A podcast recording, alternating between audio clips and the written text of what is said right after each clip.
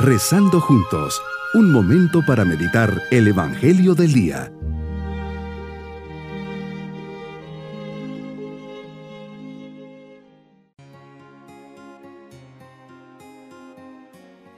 Me alegra el poder saludarles en este día 28 de agosto, memoria de San Agustín.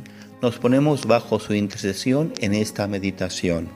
San Agustín nació en Tagaste, Numidia, en el norte de África, en el año 354. Hijo de padre pagano y de madre cristiana, su madre Santa Mónica le enseñó a amar a Jesucristo y este cariño se mantuvo siempre vivo en su corazón como un rescoldo incluso durante los largos años en los que estuvo lejos de Dios, enredado por las pasiones del espíritu y de la carne. Al comprobar los grandes dotes intelectuales de su hijo, sus padres se sintieron obligados a darle una formación superior, cosa que pudo hacerse realidad gracias a la ayuda de un benefactor. Fue así como Agustín, después de terminar los estudios elementales y medios, con solo 17 años fue enviado a Cartago para dedicarse al estudio de la retórica.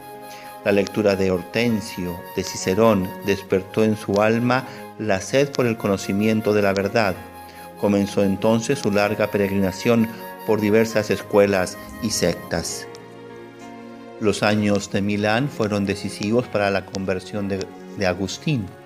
La predicación de San Ambrosio, con su exégesis alegórica, le hizo descubrir las grandes verdades encerradas en la Sagrada Escritura, a la que hasta entonces había tenido en poca consideración porque su estilo literario, cosa que él valoraba mucho, le parecía muy pobre en comparación con el de los grandes escritores griegos.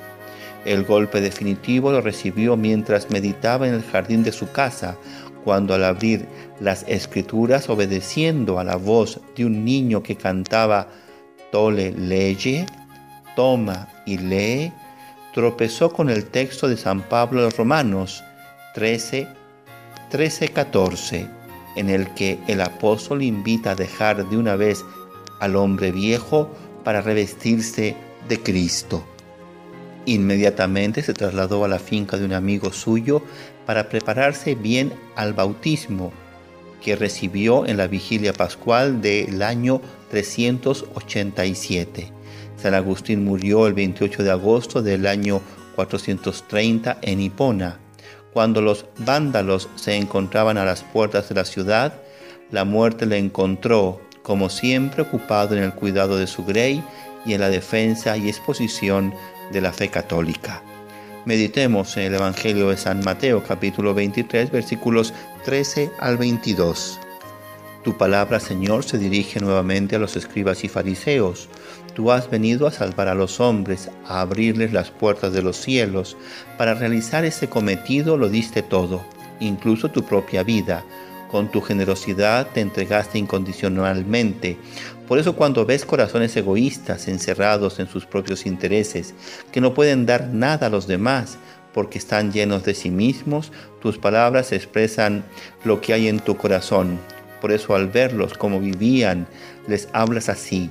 Ay de ustedes, escribas y fariseos hipócritas, porque les cierran a los hombres el reino de los cielos ni entran ustedes, ni dejan pasar a los que quieren entrar. Ay de ustedes, escribas y fariseos hipócritas, que recorren mar y tierra para ganar un adepto, y cuando lo consiguen lo hacen todavía más digno de condenación que ustedes mismos. ¿Qué nos enseña, Señor, a través de estas palabras? ¿Qué hay detrás de ellas? Primero el amor, un amor que busca el bien y el cambio de vida cuando se va por mal camino.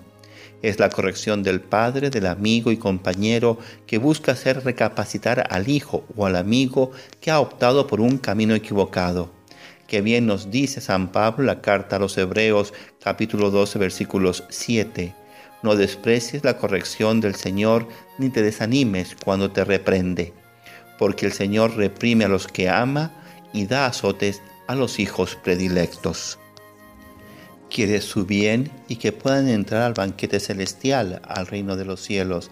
Y les vas diciendo cada uno de los errores que están cometiendo, la hipocresía, evitar que los demás entren al reino de los cielos, Ellos mismos no entran y no dejan entrar, que ganan adeptos para luego hacer que se condenen, que son guías ciegos, enseñan un legalismo absurdo, quedándose en lo accidental y olvidándose de lo esencial.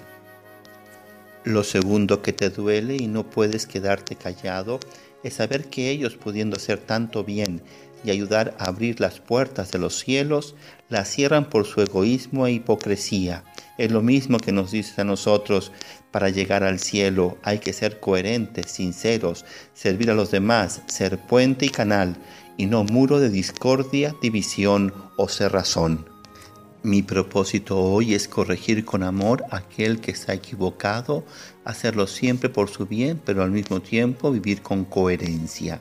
Mis queridos niños, Jesús quiere ayudarnos a ser buenos y a ir por el buen camino. Es de humanos equivocarse, a todos nos pasa.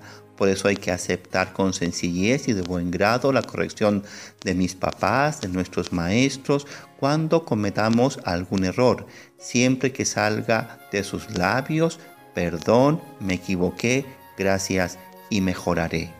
Y nos vamos con la bendición del Señor. Y la bendición de Dios Todopoderoso, Padre, Hijo y Espíritu Santo, descienda sobre todos nosotros. Bonito día.